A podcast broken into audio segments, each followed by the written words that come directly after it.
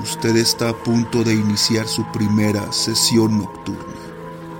Tome asiento, respire profundo e intente relajarse. Prepare su mente para iniciar un viaje hacia lo insólito y al mundo del más allá. Programe su cita en la sesión nocturna que tenemos programada los jueves a la medianoche. Y así podrá conocer las historias que seguramente le harán dudar de su cordura. Iniciemos juntos esta sesión nocturna. Programa conducido por Poeta de la Noche. Una mujer desdeñada puede muy bien pactar con el diablo o con sus secuaz. Frase del escritor Stephen King en la novela Apocalipsis.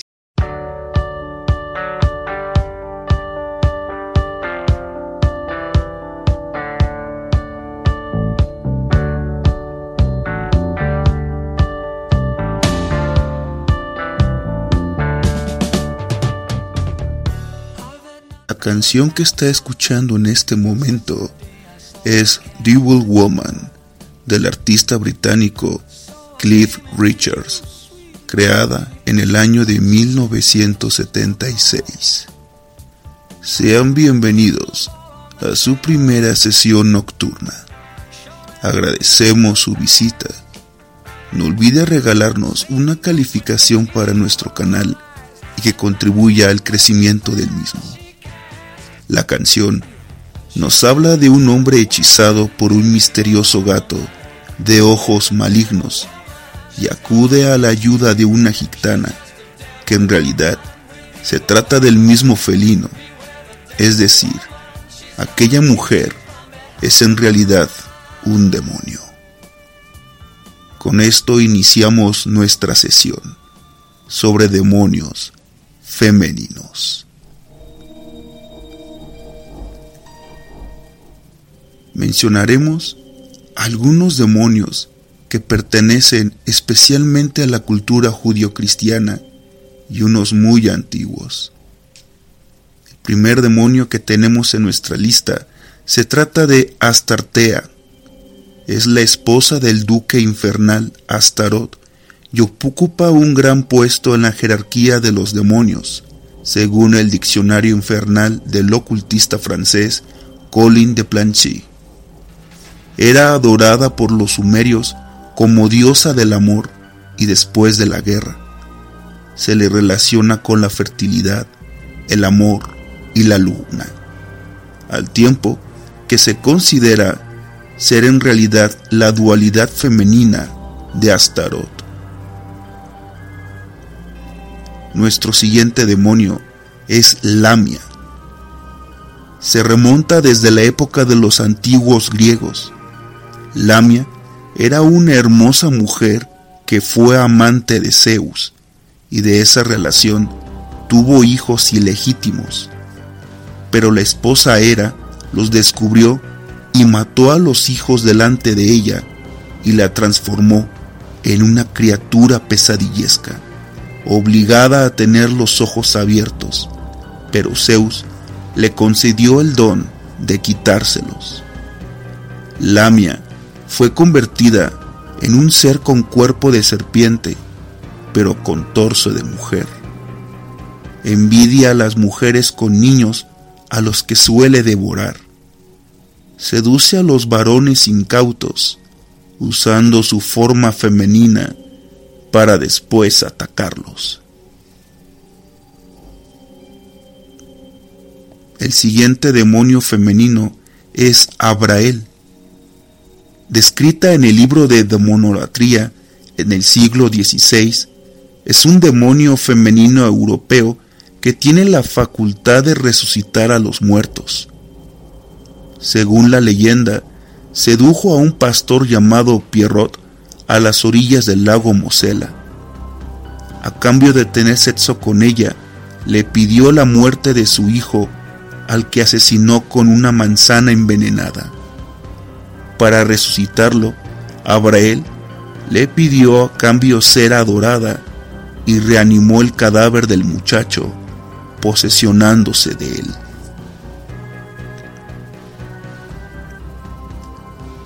Nuestro cuarto demonio es Sar. Originaria del Medio Oriente, este ente demoníaco es la parte femenina de los Dejins. Tiene la particularidad de posesionarse de las mujeres que están desposadas por hombres incompetentes o abusivos. Al posesionarse de la esposa, la transforma en un ser que exige atención. Si esto no es demandado, el marido corría la mala suerte de sufrir varios castigos, o en el peor de los casos, morir. La única forma de librarse de Sar es satisfaciendo las necesidades de la esposa o por medio de un exorcismo ejecutado por una sechak, es decir, una hechicera. Pero si de demonios se trata, no podemos dejar de lado a un ser tanto místico como arcaico. De acuerdo con la cultura mesopotámica, Lilith deriva del término Lil, que significa viento. Pero fueron los rabinos de la religión judía que atribuyen a Lilith como la primera mujer antes que Eva. Dios concedió darle una pareja femenina a Adán y creó a una mujer con alas, hecha del mismo material que él. Lilith se rebeló al oponerse al sometimiento de Adán, utilizó sus alas y huyó del paraíso hacia el Mar Rojo, lugar habitado por demonios donde se entregó a ellos. Curiosamente, la relacionarían como la madre de los íncubos y de otros entes demoníacos. Con esto, daremos inicio al relato de esta sesión. Se remonta a la época de inicios de la colonización española en México, una historia que nos enseña cómo el odio y la venganza nos pueden convertir en algo peor, especialmente cuando se recurra a las fuerzas infernales para conseguir tal propósito.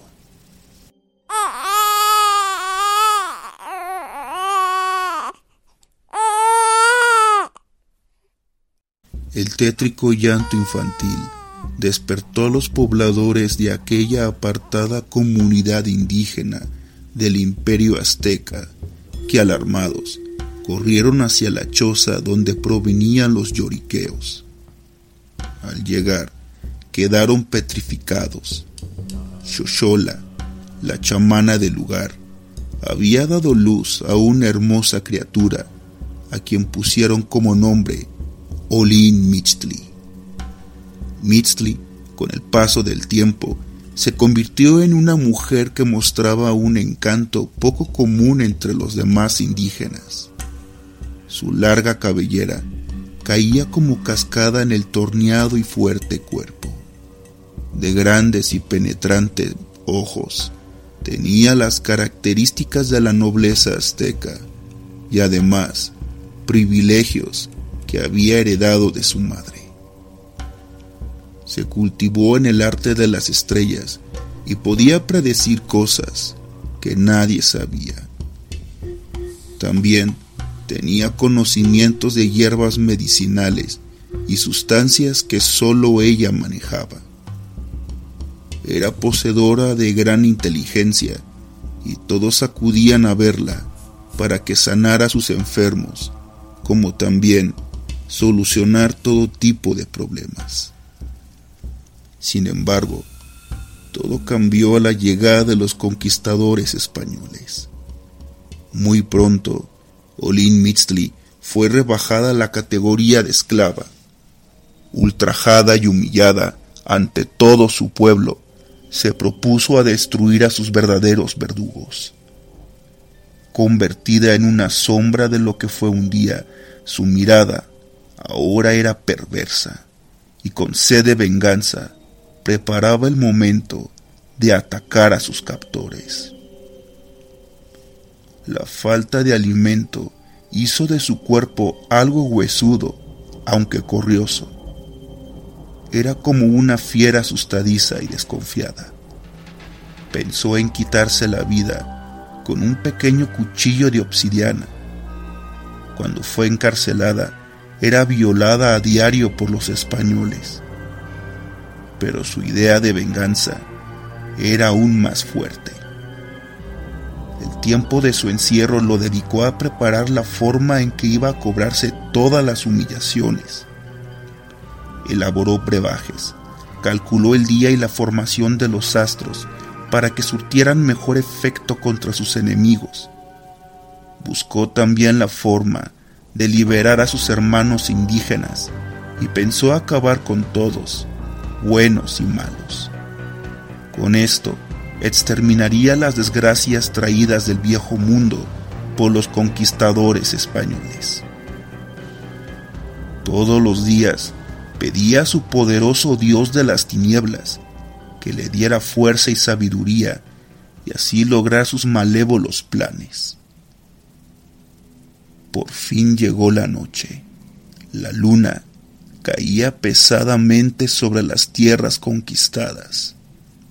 El ambiente enrarecido era acompañado por el olor a muerte. Olin Mitzli dormitaba en su lecho cuando de repente abrió esos ojos, esa mirada inyectada de odio y sumida en un trance que serviría para cumplir sus deseos. Por fin apareció el momento propicio el oficial español entró para tomarla como otras tantas veces. Ella no se inmutó. Sabía perfectamente lo que debía hacer. La rutina del hombre era la misma de siempre. Entrar, violarla e irse. Entonces, algo raro pasó. El soldado pensó en quitarle el cabello de la cara y verla a la luz de la, esa misteriosa luna. Al hacerlo, enmudeció y palideció. Vio un demonio hecho mujer. Le sonrió con una diabólica mueca y le dijo burlonamente que la tendría para siempre, pero en el infierno. Maldición estaba por venir. Mitzli invocó y pidió ayuda a su protector entre la oscuridad se desprendió una voz de ultratumba que se comprometía todo a cambio de que fuera su esposa. Ella no tenía más que perder. Aceptó el trato con ese ente demoníaco. Estaría desde ahora más allá de la muerte, más allá del bien y del mal recorrería el mundo a fin de ser testigo mudo de las desgracias y los males de la humanidad, teniendo como arma su sabiduría y conocimientos, si el ente se lo permitía. Solo faltaba deshacerse del cuerpo sucio y ultrajado. Tomó el cuchillo invocó de nuevo al demonio. Ser supremo, amo de las tinieblas, ven en mi ayuda sálvame de este suplicio. De inmediato surgió una grotesca figura. Le dijo que la complacería para que le sirviera en el futuro, y ella en cambio sería inmortal, pero solo estaría destinada a hacer el mal. Acto seguido, la indígena se clavó el puñal, muriendo su cuerpo mas no su alma. A los pocos días, decenas de españoles fallecieron a causa de una extraña epidemia. Antes de fallecer, arrojaban grandes cantidades de sangre por la boca y sucumbían entre terribles sufrimientos y elevadas fiebres, mientras que sus hermanos de raza dejaban la vida de un modo más placentero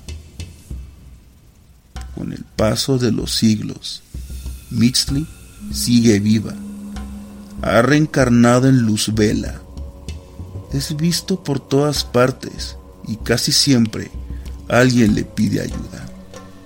Muchos la catalogan como curandera, otros por hierbera, pero la gran mayoría la llaman bruja. Esto encierra un misterio, pero lo cierto es que ella te puede ayudar a destruir a tus enemigos.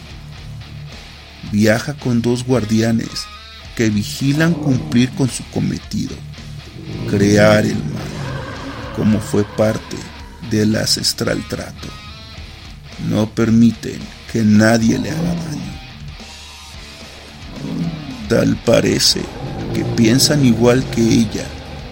Basta una señal para que el par de bestias obedezcan ciegamente. Son sus dos grandes perros, Fobos, representante del miedo, y Deimos, que simboliza el terror.